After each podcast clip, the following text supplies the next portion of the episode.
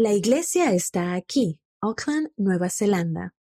Auckland es la zona urbana más poblada del país. El primer converso de la Iglesia de Jesucristo de los Santos de los Últimos Días en Nueva Zelanda fue bautizado en 1854. Hoy en día, en Nueva Zelanda la Iglesia tiene 116.900 miembros aproximadamente, 30 estacas, 229 barrios y ramas y tres misiones. Un templo en proceso de renovación en Hamilton y otro que se está construyendo en Auckland. Todas las cosas dan testimonio.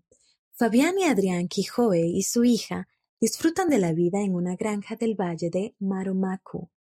Estamos agradecidos por la abundancia de esta tierra, dice Adrián, y todas estas cosas dan testimonio de un amoroso Creador.